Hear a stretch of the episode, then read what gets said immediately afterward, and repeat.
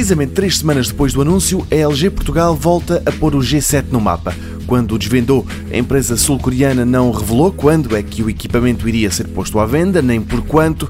Agora, numa mensagem envolta em mistério, a LG portuguesa volta ao tema, mas o texto é tão críptico que pouco ou nada se percebe.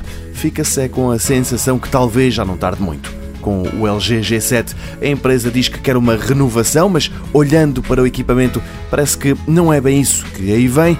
Podia ser OLED, mas não. O ecrã é LCD de 6,1 polegadas, tem também um rácio de imagem fora do vulgar, 19,5 por 9.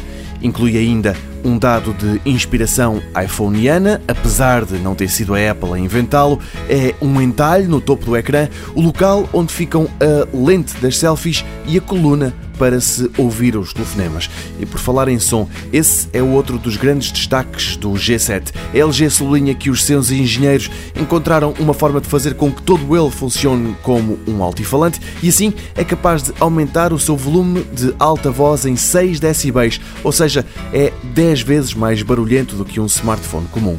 Se num autocarro ou no metro já é fácil encontrar gente a dar música a toda a carruagem, com o LG G7 ainda vai ser mais difícil escapar a esses DJs indesejados.